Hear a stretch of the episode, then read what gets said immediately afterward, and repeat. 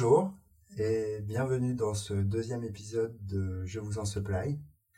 Euh, Aujourd'hui, euh, bah, je vous propose, euh, comme d'habitude, de découvrir un parcours professionnel avec une nouvelle invitée à qui je vais demander de, porter un regard sur le, les métiers dans le domaine de la supply chain qui sont encore peu connus du public.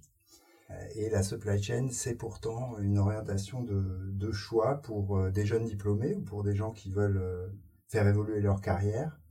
Je demande toujours à mes invités de, poser leur casquette de promoteur d'une entreprise, mais, de, venir en tant que, personne et de parler de leur parcours et de parler du, métier.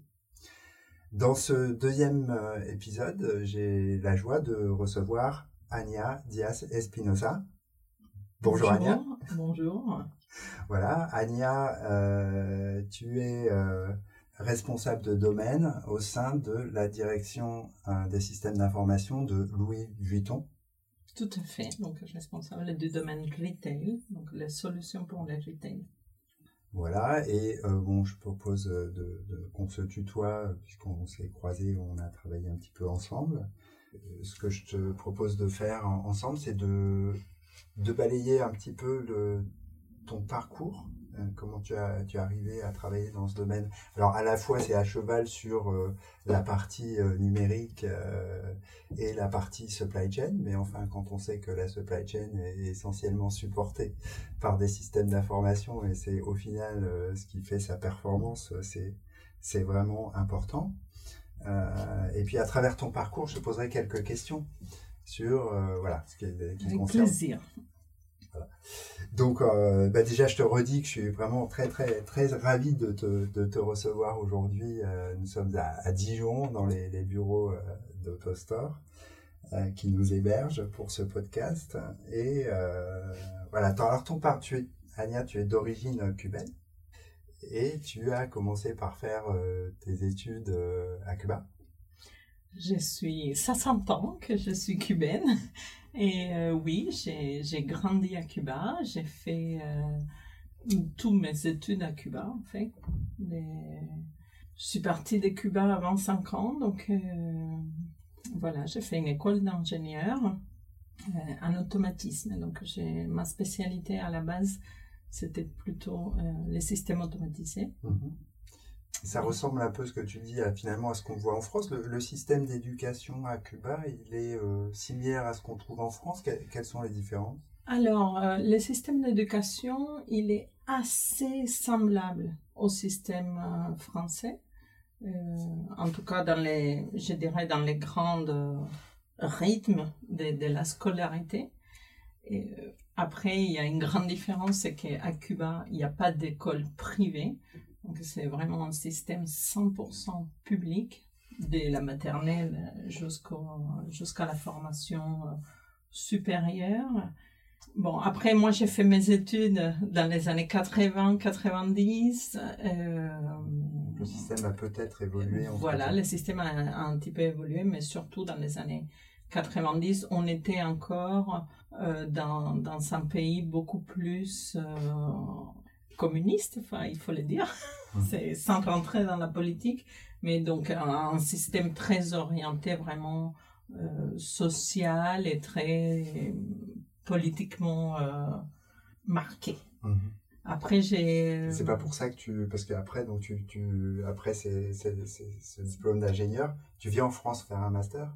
Tout à fait. Euh, c'est que toi, c'est ta famille. euh, Alors, c'est, euh, euh, juste pour revenir un petit peu, ce qui est intéressant aussi, et, et peut-être c'était un peu différent, non pas dans les écoles d'ingénieurs, mais déjà dans les parcours, euh, dans les lycées par exemple, on avait vraiment une spécialité, on, on, on faisait, dans mon cas, j'ai fait un lycée fortement orienté euh, matière scientifique. Donc, euh, euh, déjà à ce moment-là, on pouvait choisir de s'orienter sur une voie scientifique. Et au niveau euh, de l'école d'ingénieur, la seule différence, je dirais, par rapport à un parcours en France, c'est qu'on sépare pas, on fait pas une prépa puis trois années d'école d'ingénieur. On, on fait cinq années dans la foulée, dans la même école. Ah. Exactement. pourquoi la France après pour continuer? Ben, Je dirais que la petite graine a été certainement plantée par ma sœur aînée. elle est euh, beaucoup plus âgée que moi et elle est traductrice de français. Elle vit toujours à Cuba. Ah d'accord. Donc euh, je pense qu'elle a planté une petite graine. Euh, la France a été toujours un peu présente dans notre univers à travers elle. Quand j'ai fini mes études d'ingénieur, j'ai commencé à travailler dans un bureau d'études à La Havane il se trouve que l'Alliance française était juste en face. Que ah. tout naturellement, je me suis inscrite à l'Alliance française. Je faisais euh, des cours du soir euh, de français. Et après un an, ben, j'étais très curieuse. Je voulais connaître euh, ces pays dont, dont j'étudiais la langue. J'ai des, des des livres, etc. dans, ce cas-là, c'est le, c'est le fait de t'inscrire à un master qui te permet en France de venir, d'avoir un visa d'étudiant euh? Alors, euh, je me suis inscrite en fait avec l'aide des amis euh, français. Je suis venue, en, ils m'ont aidé à m'inscrire, à postuler dans, dans, dans un programme. À l'époque, c'était un DEA, ça n'existe plus maintenant, mais c'est bon, c'est l'équivalent d'un master. Et euh, oui, je suis venue en France euh, faire une année d'études. Mhm. D'accord. Et puis, je suis restée. pour, pour, rester sur le, terme de, sur le thème de, de l'éducation, parce qu'après, il se passe du temps, donc tu, tu, tu démarres ta, ta, carrière, mais euh, un peu plus tard, tu reviens aux études, puisque tu fais plus tard ce qu'on appelle un executive MBA. Oui. Voilà, et c'est alors c'est là j'avais une question à se poser à ce sujet parce que c'est une question qu'on se pose souvent à la je dire à la quarantaine. Euh, donc ce qu'on appelle les exécutives MBA hein, sont les, les MBA qu'on fait en cours de carrière, contrairement à ceux qu'on peut faire immédiatement après certaines études. Euh, et donc souvent ça veut dire je le fais en même temps que je travaille ça va durer un an, deux ans. Il y a plein de programmes, il y en a qui sont en ligne, etc. Euh, j'aimerais avoir ton avis sur euh, voilà le l'exec MBA. Est-ce que ça vaut le coup? Est-ce que c'est dur? Alors, euh, est-ce que ça vaut le coup Je pense que ça ça dépend vraiment de chacun, des, motivations qu'on a pour faire l'MBA. On n'y va pas tous avec les mêmes motivations ou avec les mêmes attentes. Dans mon cas, je considère que ça, valait le coup. J'avais une formation très technique. De plus, ma formation initiale à Cuba, donc un système, je dirais, un peu différent, même si c'est une très bonne formation, par exemple, en termes de macroéconomie, des finances, etc. C'était des, sujets qui me manquaient. Donc, euh, j'ai ressenti, à un moment donné, j'ai vraiment ressenti le besoin de compléter ma formation et d'aller au-delà de la technique. D'accord. En fait. Et, euh, alors, là-dessus, alors il y a un aspect contenu euh, académique sur l'exécutif qui peut être intéressant, comme tu dis, pour compléter quand tu as un profil technique au départ. Il y a aussi un aspect, on va se mentir, tampon, euh, pour un boost de carrière. Souvent, on fait ça, aussi euh, pour ça. Oui, il y a un tampon. Après, euh, après je, je pense qu'il faut pas faire un exécutif MBA juste pour se prouver quelque chose ou pour prouver quelque chose à, à, quelqu'un. Il faut vraiment les faire, il faut vraiment y aller en étant ouvert à l'expérience parce qu'on va apprendre, on va ingérer beaucoup de, connaissances, on va connaître beaucoup de nouvelles personnes et mm, on va souvent être en dehors de notre zone de confort. Mm-hmm. Donc euh, pour tout ça, il faut y aller ouvert. Bien sûr, c'est important quand même de bien choisir l'école. Bon, c'est comme ça aujourd'hui. Et une bonne école avec euh, qui, qui, a un bon ranking, euh, où on aura la certitude d'avoir des bons professeurs, d'avoir euh, vraiment des gens qui vont, au-delà des connaissances, qui vont nous inspirer aussi par leur parcours, par euh, Bien sûr. Euh, leur connaissance. Et, le côté charge de, travail, parce que là, tu, tu, avais à ce moment-là, tu avais déjà un poste qui était très de Mm. Tu étais très sollicité en permanence, on va dire. C'était pas facile de caler un rendez-vous avec toi. Euh, et là, euh, tu te prends en plus du travail le soir, du travail le week-end. euh, des fois, il y a une période d'une semaine ou deux où il faut faire du, du off-site. Enfin, bon, c'est c'est lourd quand même. Hein. C'est très lourd, en fait. pour Ça, en il- plus une vie de famille, euh, des enfants, euh, une femme, etc. Il faut gérer aussi le côté familial. Waouh! Moi, c'est beaucoup de respect pour. il faut pas se mentir, c'est ça nécessite du, du sacrifice. C'est on va laisser pendant là dans mon cas j'ai fait l'ex- l'exécutif MBA de l'ESSEC un format week-end donc ça dure 18 mois donc ça veut dire que pendant 18 mois tout- toutes les deux semaines j'avais deux jours de cours le week-end et euh, oui on travaillait tous les soirs tous les week-ends euh, ça fait euh, mais bizarrement on prend le rythme. Après c'est sûr qu'en en travaillant et avec les, les postes effectivement moi j'avais un poste et un contenu de travail vraiment déjà chargé mais mais on peut le faire Mhm. on, arrive à les faire après c'est un c'est une histoire d'organisation aussi de bah, se lever tôt euh, sûr. d'organiser son temps alors, au final, le jeu en vaut la chandelle. pour moi, oui. Pour moi, ça vaut, ça vaut, ça vaut vraiment la peine. Et parce que ça nous pousse au-delà de nos limites et on apprend énormément. Euh, Il y a des, on peut créer des entreprises, on s'associe avec d'autres euh, collègues de classe pour, euh, pour certains projets. Donc, c'était, pour moi, c'était vraiment une, une très belle expérience. Et après, c'est sûr qu'après les 18 mois, quand on récupère nos week-ends, ça fait un peu bizarre. Ouais, ouais. Mais en fait aussi, quelque part, euh, je, je- après on va conclure pour, pour passer au parcours professionnel, mais euh, tu prends un coup de jeune aussi parce que finalement tu, re- tu reviens dans un mode étudiant où euh, bah, quand tu fais des études euh, qui sont de prégnantes, euh, bah oui, tu bosses le soir et tu bosses le week-end. Enfin, c'est c'est la, la vie, surtout ceux qui font des prépas. c'est ça ta life, hein. Donc, sauf que Et- tu te le, tu te le reprends à, à la quarantaine. Après, ce qui est aussi très, très intéressant, c'est vraiment, euh, on, on s'ouvre complètement à plein de nouveaux sujets et on devient aussi un peu boulimique. Euh, on va lire beaucoup, euh, beaucoup d'articles différents au, fur et à mesure qu'on attaque euh, chacune des matières. Donc, intellectuellement, sincèrement, c'est très intéressant.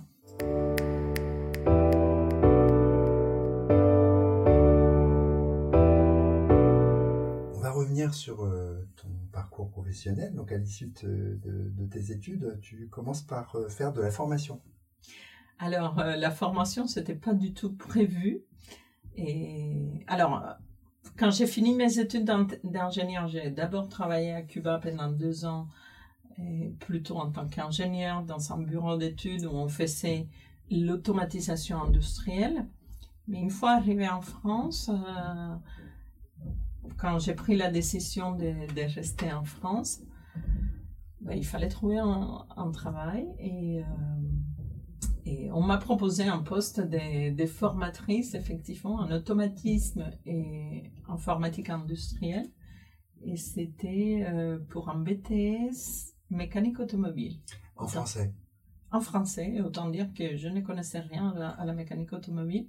Mais D'accord. Donc là, tu te retrouves devant un parterre d'étudiants euh, dans ta langue qui n'est pas ta langue maternelle, sur un sujet qui n'est pas. euh, toi, tu es pas, tu es du genre. euh, voilà. La zone de confort, je connais pas. Non, mais là, j'ai effectivement, je me suis retrouvée avec des jeunes. Donc, c'était, j'étais à Tours, à la chambre des métiers de, de Tours, avec des jeunes qui avaient 20 ans, qui connaissaient plus de- à la mécanique automobile que moi. Mais par contre, moi, je pouvais les rapporter toute la partie, euh, je dirais, euh, théorique, leur expliquer comment ça marchait, les capteurs dans la voiture, comment ça marchait, les systèmes dans, le, dans, dans la voiture? Moi-même, ça m'a fait beaucoup apprendre techniquement sur ce type de système, mais ça m'a fait effectivement euh, énormément évoluer. Et, Non, je, Hmm. oui, je pense que ce que ça m'a donné, c'est l'assurance. Ah bah oui, enfin, je veux dire, là, si tu passes euh, ça, c'est bon. Et tu as gardé des contacts avec tes, avec tes étudiants euh? Alors, avec mes étudiants, avec quelques-uns, euh, juste quelques-uns, bon, maintenant, ça fait, ça fait longtemps, hein, donc euh, c'est c'est des adultes, ça fait- mais avec quelques-uns, et surtout aussi avec mes collègues, euh, ça, euh, pour le coup, j'ai gardé de très bonnes relations avec mes collègues de l'époque aussi, Et alors là, tu, après, tu passes chez Generis Group, euh, qui était un follogue qui était un à l'époque. phologue à l'époque. Euh, voilà, c'est là que nous nous sommes croisés pour la première fois. Euh, comment ça se passe? Tu es chassé euh, Tu poses des candidatures? Non, pas du tout. En fait, euh, moi j'étais donc après mon mon DEA, euh, je suis partie m'installer à Tours parce que euh, je me suis euh, mariée avec un Tourangeau.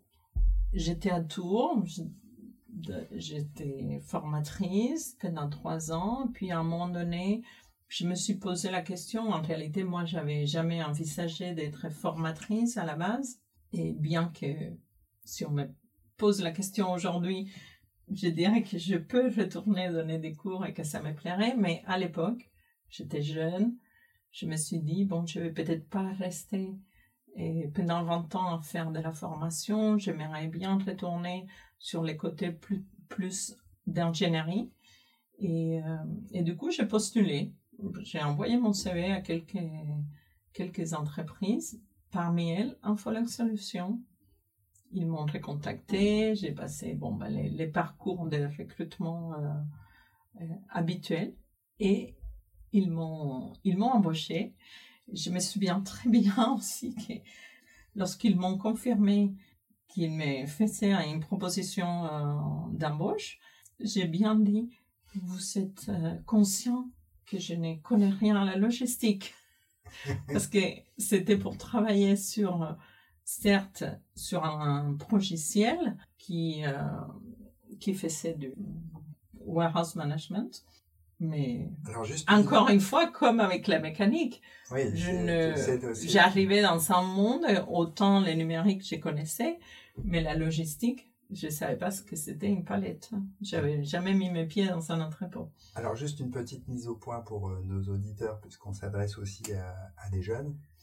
Euh, donc euh, là, on parle de logiciels à usage professionnel, donc euh, pro progiciels, d'accord, qui sont des outils euh, qui permettent donc de, des systèmes d'information qui permettent de, de travailler et de piloter un certain nombre d'activités physiques. Euh, là, en l'occurrence, euh, sur les éditeurs de logiciels dans le domaine de la supply chain, comme Generix, il y a plusieurs outils qu'on appelle WMS, TMS, etc. Donc, en Mhm. l'occurrence, là, toi, tu parles du WMS, Warehouse Management System. Donc, c'est le système de gestion d'entrepôt. c'est ça Euh, et là, en fait, ton rôle, euh, c'est d'être ce qu'on appelle consultant fonctionnel au départ. Alors, au tout début, j'étais consultant support. Donc, j'étais dans les équipes support où on assurait le support euh, fonctionnel pour tous nos clients. Et Donc, le support, c'est quand il y a un truc qui marche pas, on appelle le support. exactement, Et, et là, tu débugs le. le- c'est ça. Donc, on, on, on reçoit des, des demandes, des incidents, en fait, des problèmes. Et on doit comprendre la situation, on doit effectivement débugger, euh, arriver à imaginer depuis, souvent depuis un bureau, imaginer physiquement et qu'est-ce qui s'est passé, arriver à, en fait, à, à trouver ça dans les systèmes. Sa- Sachant que quand même, euh, quand tu dis que tu connaissais pas la, la supply chain, alors c'est ce, qui est- ce qui est passionnant dans le domaine de WMS, c'est que derrière, il y a une situation physique. C'est-à-dire que as un gars ça. qui est dans un entrepôt, il est avec sa palette, euh, il fait un truc, ça marche pas comme il faut. C'est ça, ah, en fait, c'est ça qui m'a passionné, que j'ai beaucoup aimé euh, quand j'ai commencé à travailler chez Generix et qui m'a passionné pendant toutes les années sur lesquelles j'ai travaillé côté logistique euh, en particulier et, transport, c'est que il y a une finalité, c'est concret. Donc certes, c'est du numérique, certes, c'est des programmes derrière, c'est du code, mais pour une application concrète. Donc on parle de, solutions applicatives en fait finalement. Et c'est ça qui est intéressant dans ces métiers, c'est qu'il faut connaître euh, les process, il faut les comprendre et après faire les liens avec la partie euh, plus technique, avec un programme, avec euh, les bases de données, etc. Mais alors dans, dans, le rôle, parce qu'après tu passes, tu, tu passes consultant fonctionnel. Donc, euh, oui, voilà. D'abord j'étais au support, ça m'a permis vraiment de bien comprendre l'outil de l'intérieur. Ça m'a permis aussi de voir une multitude de, des situations concrète et physique avec beaucoup de clients différents. Après, je suis passée dans une équipe projet où on faisait des projets à l'international et, et là, euh, c'était euh, bon, bah, c'était l'étape d'après, c'est-à-dire que là vraiment j'étais sur le terrain, j'allais en entrepôt, j'allais comprendre les, les besoins du client et imaginer des, des solutions. Donc, mmh. contrairement à ce qu'on peut penser, c'est pas seulement une histoire de, de technique. Il y a une grande composante aussi de créativité. Au final, c'est un autre type de créativité. Hein. On n'est pas là en train de faire de la peinture ou de chanter, mais par contre, on est en train d'imaginer des solutions qu'on doit imaginer vite, qui doivent être des bonnes solutions pour répondre à, des besoins euh, concrets. Alors justement, ça pourrait être intéressant d'expliquer euh, ce que ce qui est un petit peu ce qui est le rôle d'un consultant fonctionnel dans, dans, le monde du logiciel en général et aussi peut-être faire la différence des questions enfin, quand on parle d'informatique les gens pensent au code souvent. Alors là on parle plutôt de paramétrage. Alors qu'est-ce que c'est que le paramétrage? Qu'est-ce que c'est que le code? Est-ce qu'on fait du code euh, alors euh, quand on est consultant fonctionnel on va pas nous-mêmes développer. On va euh, concevoir. On va concevoir les solutions. Donc, euh, on ne fait pas les codes, mais on doit être capable de les comprendre.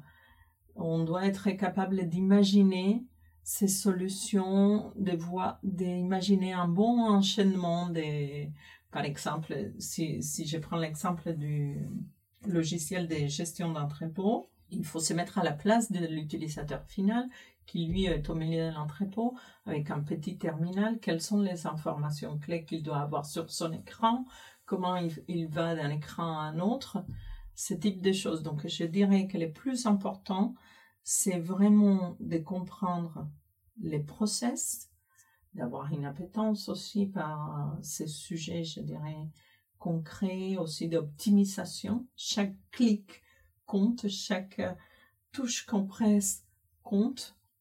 Et derrière, c'est vraiment être aussi proactif. C'est-à-dire qu'il faut imaginer les choses avant qu'ils arrivent, il faut imaginer les scénarios avant qu'ils arrivent.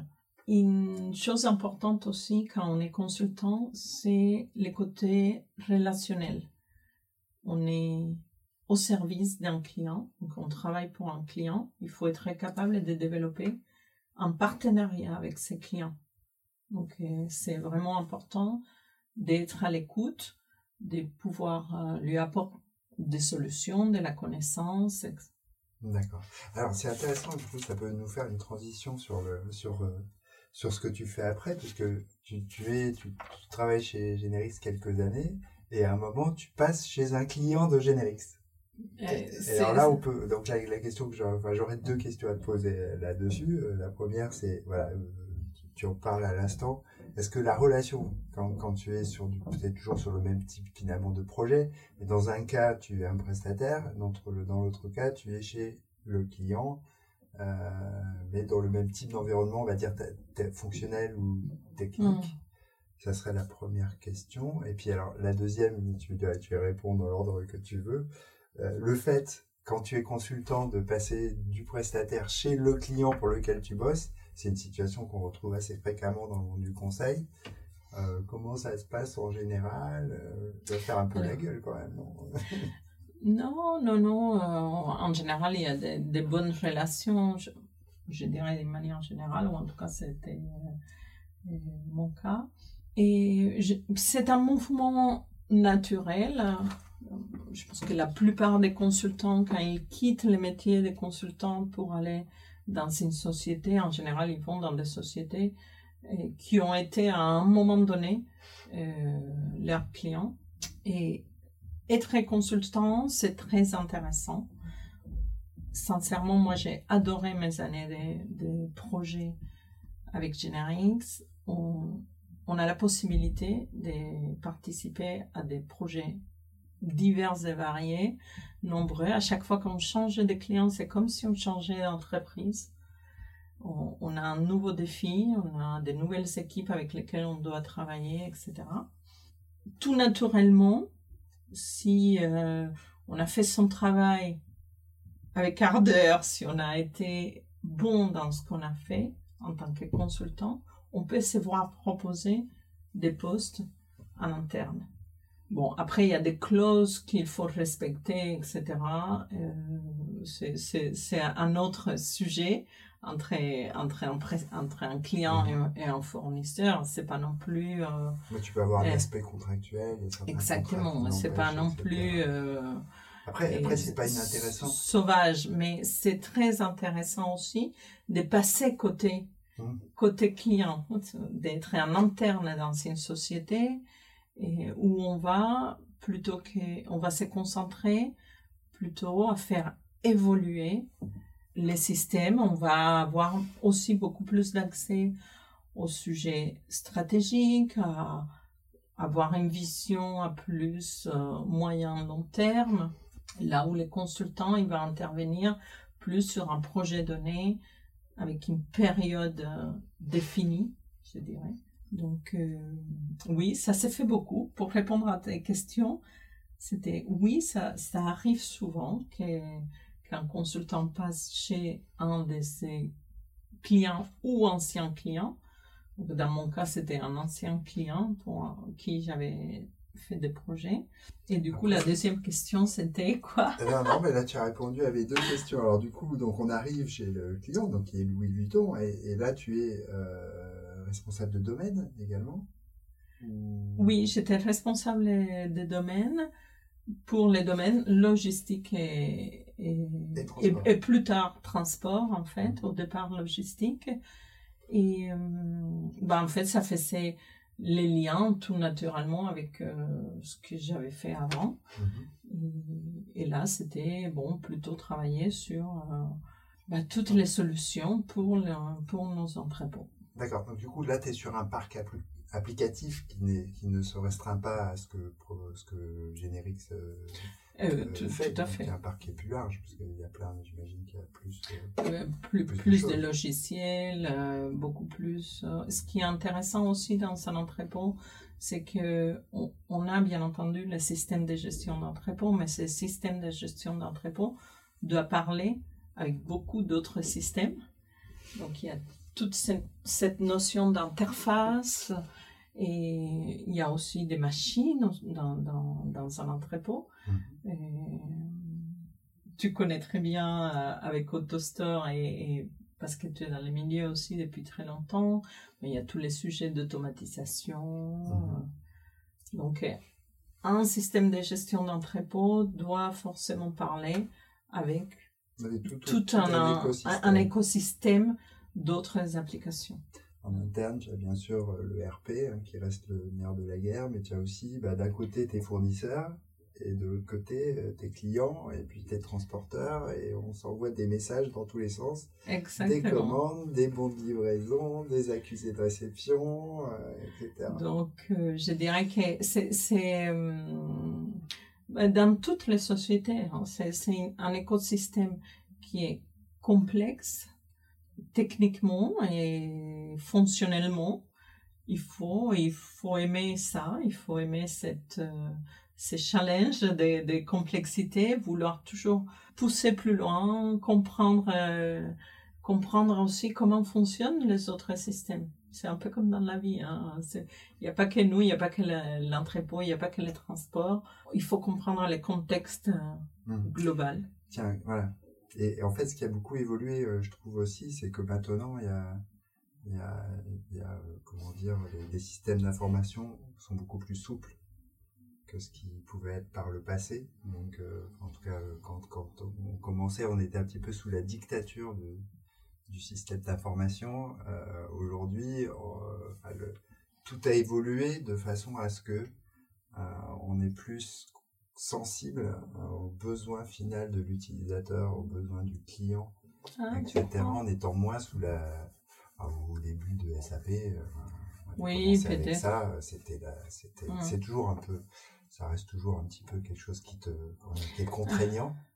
Après, je dirais plus peut-être souple qu'avant quand même.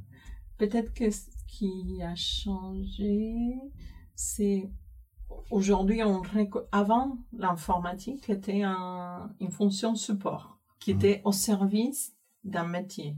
Et souvent, d'ailleurs, euh, la DSI était vraiment à côté. quoi. Mhm. Qui a changé euh, peut-être euh, dix dernières années, 10, 15 dernières années, c'est que la DSI ou l'informatique est devenue la colonne vertébrale des process. Aujourd'hui, dans une entreprise, peu importe la fonction, on ne peut rien faire sans l'informatique. Mm. On ne peut pas faire une fiche de paye, on ne peut pas faire euh, une gestion d'entrepôt, on ne peut pas faire une gestion euh, des magasins. Peu importe, toutes les fonctions aujourd'hui ont besoin de l'informatique au sens euh, fonctionnel comme au sens technique. Et je pense qu'il y a beaucoup plus de conscience de ça de la part des métiers. Les métiers savent qu'on doit travailler ensemble. Et c'est là aussi où, par exemple, l'agilité a aussi aidé euh, dans l'établissement de cette relation de confiance entre les métiers et, euh, et l'informatique. Mhm. D'ailleurs, ça, me, ça, me, ça nous amène sur un sujet qui est classique dans le domaine de la, de la supply chain, hein, c'est cette, euh, cette collaboration indispensable entre la DLSI et la direction supply. C'est aussi un sujet récurrent. Euh, tu peux en parler un petit peu? Bah, après, je, pense que on peut pas faire de l'informatique. Je parle de l'informatique parce que moi, je suis côté système d'information. On peut pas le faire derrière son bureau. Donc, la première chose, c'est qu'il faut aller sur le terrain. Il faut comprendre tout sur le terrain et il faut se mettre à la place de, nos opérateurs, euh, des équipes métiers tant qu'on ne fait pas ça, on ne pourra pas développer des, des systèmes euh, efficaces, performants, etc. Et après, c'est donnant-donnant. Euh, Nous, on a quelque chose à apporter et dans notre rôle des, des, des chefs de projet, des consultants fonctionnels, des et experts techniques, donc tout, tout- on peut prendre tous les métiers de la, de la, de la technique, on a quelque chose à, à apporter. Et les métiers a, quel, a besoin de nous et a quelque chose aussi à nous apporter. Et c'est quand on arrive à mettre ces deux choses ensemble qu'on peut avancer. Sinon, après, c'est, tu dis, c'est dans la supply, c'est important dans la supply, mais au final, c'est important dans tous les métiers Mhm. et, et dans toutes les équipes de travail. On ne peut pas avancer seul. Dans son coin, on, doit avancer en équipe. On, doit comprendre quelle est la finalité. On a un but commun et on doit tous travailler dans, dans, dans cette direction-là. Après, tu, euh, tu passes quelques années dans ce rôle chez, chez Louis Vuitton. hein. Déjà, Louis Vuitton, c'est quand même un environnement de travail qui est, qui est très agréable. C'est une belle entreprise qui est présente partout dans le monde. C'est une expérience qui est globalement po- positive. C'est une, une expérience enrichissante et effectivement, on, on, mène des projets euh, formidables, des projets intéressants et, et effectivement, oui, euh, dans le monde entier, donc c'est, c'est très enrichissant. Et là, après cette fonction, donc, qui, est, qui est sur un périmètre euh, un- logistique, euh, transport, donc on est très euh, voilà, entrepôt, camion, etc. Là, récemment, tu as pris un rôle différent? Tout à fait. J'aurais pu rester, je dirais, 20 ans dans la logistique, car vraiment j'adore. En fait, j'adore les côtés, les côtés process, toute cette optimisation sur laquelle on peut travailler dans un entrepôt. Après, j'avais envie de m'essayer à quelque chose de nouveau. Je voulais non, non seulement apprendre, mais, mais aussi voir comment je pouvais être et comment je pouvais évoluer dans, euh, dans un domaine tout à fait nouveau pour moi. Et, oui, ça faisait trop longtemps que tu étais dans une zone de confort et il fallait que tu en sortes un peu. alors, je dirais, j'étais pas en ma zone de confort tous les jours, mais effectivement, j'avais une expertise qui était déjà euh, bon, assez poussée sur, euh, sur ce domaine de la logistique. Et, et du coup, j'ai voulu vraiment aller voir comment je serais, comment, comment ça s'est passé ailleurs? J'ai voulu élargir en fait mon éventail des, des compétences aussi. Alors, juste, on l'a pas précisé là parce que tu prends le. Donc là maintenant, c'est le, le, domaine, c'est euh, point de vente, enfin retail. Donc, euh, retail, donc, euh, donc. sur les systèmes d'information, on est de ce qu'on appelle les point of sales, donc les systèmes d'encaissement, ce que j'ai vendu, comment je communique. bah, disons que je suis passée du, du bac au front, en quelque sorte. Hein. La logistique et les, les transports sont des des fonctions back-office. Et là, on est plutôt euh, front office puisqu'on est dans les magasins et, on a d'autres euh, préoccupations dans, dans un magasin. Et, euh, oui, c'est un domaine complètement nouveau. Bon, après, c'est au sein de la même entreprise, donc je connais déjà l'entreprise, je connais les flux, donc il y a une partie des choses qui n'est pas nouvelle pour moi. Mais donc tu t'avances, tu progresses vers le client finalement. Parce en fait, quand tu es dans un entrepôt, hein, euh, le magasin est ton client parce que tu, livres euh, le magasin, tu le réapprovisionnes. Euh. Alors là, oui. Maintenant, t'es le magasin. Donc plus, plus ça va, plus tu avances vers le client. Alors attention, les magasins, oui, les clients de l'entrepôt, mais maintenant c'est aussi une des choses qui s'est passée pendant les peut-être les dix dernières années avec les l'augmentation du e-commerce, le boom du e-commerce, c'est qu'aujourd'hui, le client final est aussi le client de l'entrepôt. Puisque aujourd'hui, euh, quand on fait une livraison à domicile, c'est un entrepôt qui, quand on commande sur Amazon, c'est quelqu'un dans un entrepôt qui a, qui a touché les produits pour la dernière fois. Mais oui, donc dans, depuis les magasins, dans, les, dans la chaîne de distribution, du coup, effectivement, j'étais à la logistique, puis la partie, toute la partie transport, notamment tout ce qui était euh, B2C, livraison client, et maintenant, euh, et euh, retail, donc c'est les magasins. D'accord. Eh bien, écoute, je pense que ce sera une, une, belle conclusion. Euh, je ne sais pas si tu veux ajouter quelque chose. Ou est-ce que tu est-ce que tu aurais à destination des jeunes un message, un conseil à leur adresser? Je pense que pour les jeunes, il faut venir. Il faut venir dans les métiers à la fois du numérique et les métiers de la supply chain. C'est absolument formidable parce que c'est des métiers concrets. On peut voir tout de suite les résultats de, de notre travail. Et, et ça, c'est, nourrissant au quotidien. Et après, c'est surtout, euh, bon, il faut persévérer, il faut pas avoir peur, hein. il faut euh, prendre les challenges, prendre les défis, les relever, puis euh, parfois on se trompe, parfois on ne fait pas les choses euh, comme on espérait les faire, mais quand on se trompe, on apprend aussi. Donc, euh, bah, il faut foncer. Ania Dias Espinosa, je te remercie pour cet échange, ce fut vraiment un plaisir. Merci à toi, merci, à... merci pour cette invitation. Et merci aux auditeurs, je vous dis tous à bientôt.